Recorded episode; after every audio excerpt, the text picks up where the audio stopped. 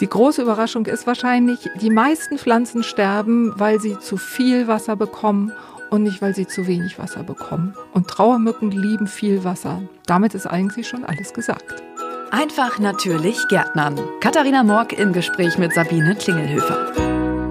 Hallo und herzlich willkommen zu einer weiteren Folge Einfach natürlich Gärtnern. Der Podcast für Gartennerds und Pflanzenfreunde und vor allen Dingen für alle, die es noch werden wollen. Mein Name ist Katharina Morg. Bei mir sitzt mal wieder die Sabine Klingelhöfer. Hallo Sabine. Hallo Katharina, grüß dich. Sabine, heute haben wir ein, ähm, ein Thema wieder mitgebracht für alle Indoor-Gardeninger, beziehungsweise auf äh, gut altdeutsch gesagt, für alle Leute mit Zimmerpflanzen. Genau so ist das. Und genau. es ist ein Thema, was vor allen Dingen sehr, sehr nervig ist. Ich habe es auch schon ein paar Mal durch. Es ist ein Schmerz im Allerwertesten, sozusagen. Es geht um Trauermücken.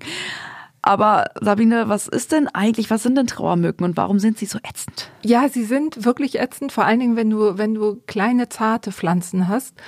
Und wer Insekten sowieso nicht mag, der findet auch die Trauermücken als Erwachsene nicht so schön. Also Trauermücken sind diese kleinen schwarzen Fliegen, die um die Pflanzen rumschwirren.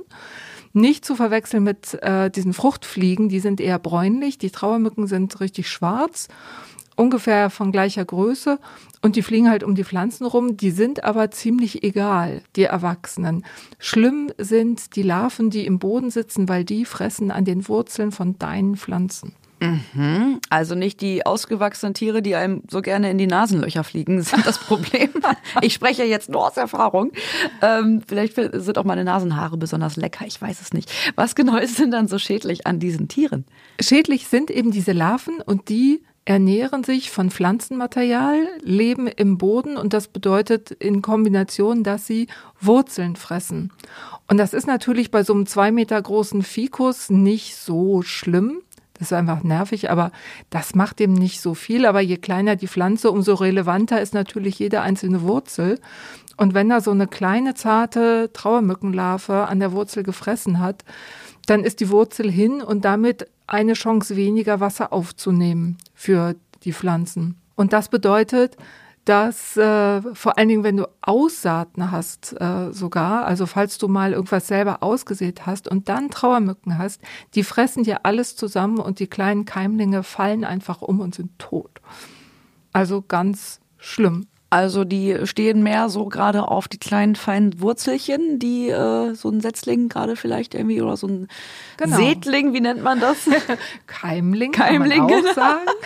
da haben wir die Expertenrunde hier, sehr gut. Ähm, also da, das schmeckt denn ganz besonders, also da muss man dann ganz besonders aufpassen, wenn man ein kleines Pflänzchen hat. Genau. Es ist aber grundsätzlich so, äh, kleiner Ausflug in die Botanik, so Pflanzen, die haben Wurzeln und die Wurzeln wachsen permanent. Also die sind, da ist das Wachstum niemals abgeschlossen, weil die nur mit den Wurzelhaaren, mit den ganz feinen, zarten Enden der Wurzeln, nur damit können die überhaupt Wasser aufnehmen. Und wenn die abgenagt sind, dann bedeutet das, sie können kein Wasser mit dieser Wurzel aufnehmen. Das bedeutet, sie welken, weil sie ja nicht genug Wasser kriegen. Für dich ist das dann das Signal, ach, die Pflanze welkt, ich muss sie ja gießen, weil sie ja zu wenig Wasser kriegt.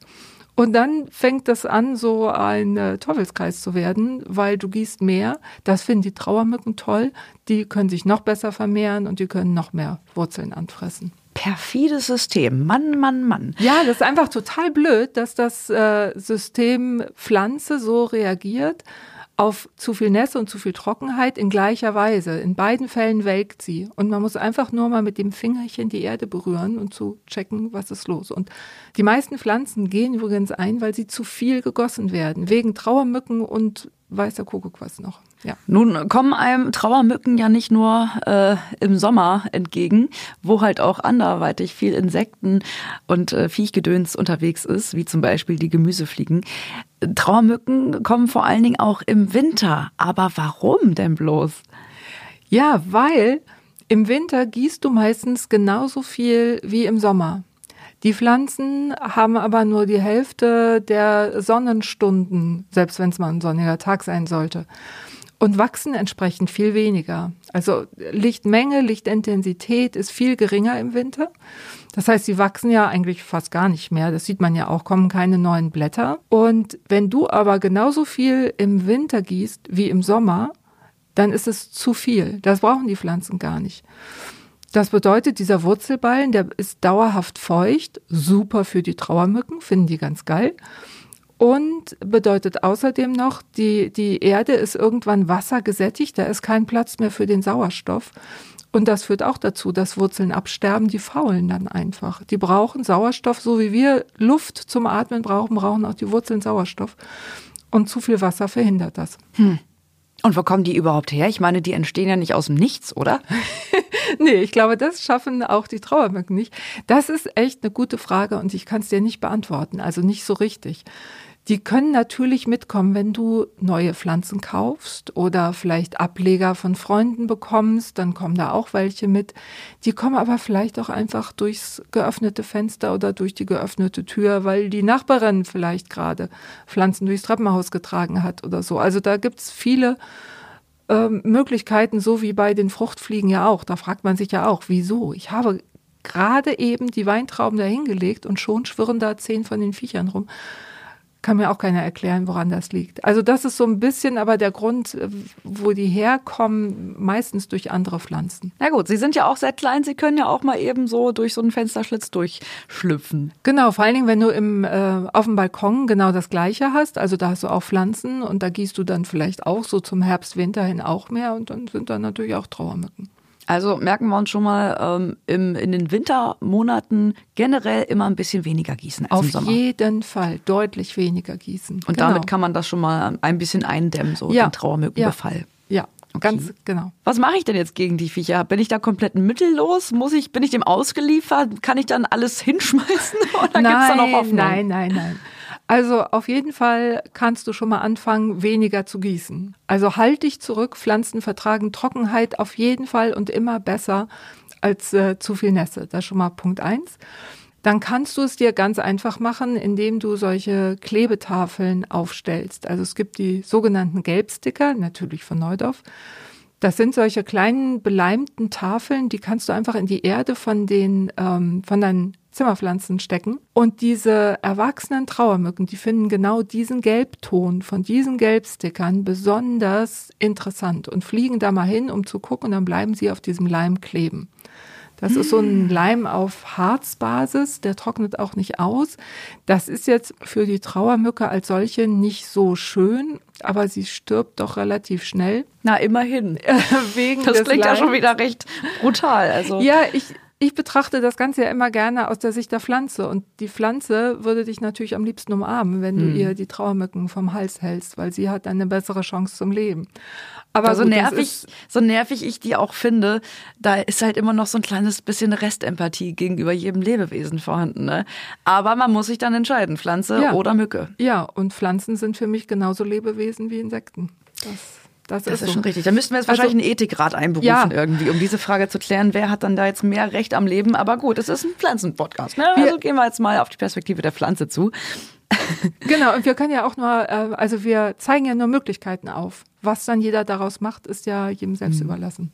Aber mit dem Bekämpfen der Elterntiere, sag ich jetzt mal, der, der ausgewachsenen Trauermücke, ist es ja nicht getan. Die Larven sind ja immer noch im Boden und nagen an meinen Blumen rum, an den Wurzeln von meinen Pflanzen rum. Genau. Was mache ich denn gegen die Larven? Genau, also gegen die Larven kannst du zwei verschiedene Sachen machen, die beide mit Gießen zu tun haben. Also dann wird erstmal nochmal der Boden ein bisschen feucht gemacht. Das äh, biologischste, was du machen kannst, ist nützliche SF-Nematoden einzusetzen. Da hatten wir auch schon mal drüber gesprochen in einem in einer anderen Folge. Genau, diese Nematoden, die gibt es auch bei uns in in der Erde. Das ist was ganz Natürliches. Es gibt übrigens auch pflanzenschädigende Nematoden, über die sprechen wir hier aber nicht. Das ist eine völlig andere Rasse. Das ist so wie äh, Rehpinscher und Wolf. Die gehören zwar zur gleichen äh, Kategorie, aber irgendwie sind doch ganz schön unterschiedlich. Vor allen Dingen sind die Tiere, von denen wir jetzt sprechen, echt mikroskopisch klein. Was sind denn genau. Nematoden genau? Genau. Also man nennt sie auch Fadenwürmer. Das sind eben solche kleinen Würmchen, die sind so 0,1 Millimeter groß. Also mit bloßem Auge kannst du die gar nicht sehen. Und die leben davon, dass sie in Insektenlarven, wie zum Beispiel diese Trauermückenlarven, eindringen. Und dann, um das Ganze ein bisschen kompliziert zu machen, dann entlassen sie aus ihrem eigenen Darm ein Bakterium, das äh, dazu führt, dass sich das Innere von den Trauermückenlarven auflöst. Und dieses aufgelöste Innere, das schlürfen dann diese Nematoden auf. Herzlich willkommen bei Einfach natürlich Gärtnern, Ihr Horror-Podcast. genau so guckst du auch gerade.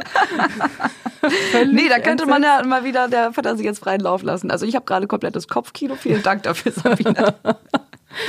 Na gut, und ja, wenn die alles aufgefuttert haben, da beziehungsweise nicht alles aufgefuttert haben, beziehungsweise ja, wie nennt man das? Ähm, wenn sie alles vernichtet haben. Wenn sie alles vernichtet haben, dann, was passiert dann mit den Nematoden? Ja, Bleiben jetzt, die dann und ergreifen die dann die Macht in meinem Blumentopf oder? Nein, jetzt wird's wieder grausam, so aus deiner Sicht betrachtet. Wenn alles aufgefuttert ist an Larven, dann sterben auch diese Nematoden. Also die können nicht umschwenken und sagen, oh, ich probiere das mal, was die Trauermückenlarven probiert haben. Die Wurzeln können ja vielleicht auch lecker sein. Für mich, das schaffen die nicht. Das können die nicht. Äh, das heißt, sie sterben dann ab. Das Schöne ist aber, deiner Pflanze geht es dann wieder besser. Na, und darum geht's ja auch hier bei diesem Podcast. Hauptsache der Pflanze geht's gut. Wo bekomme ich denn diese grausamen Nematoden her? Ja, die kriegst du über den Gartenfachhandel. Also die ähm, bieten wir von Neudorf halt an. Die kannst, äh, da kannst du im Gartenfachhandel ein Bestellset erwerben. Und dann gehst du damit auf unser Nützlingsportal online und kannst dann einfach da eingeben, ähm, welche der vielen Nützlinge, die wir anbieten, du bestellen möchtest, in dem Fall eben diese SF-Nematoden.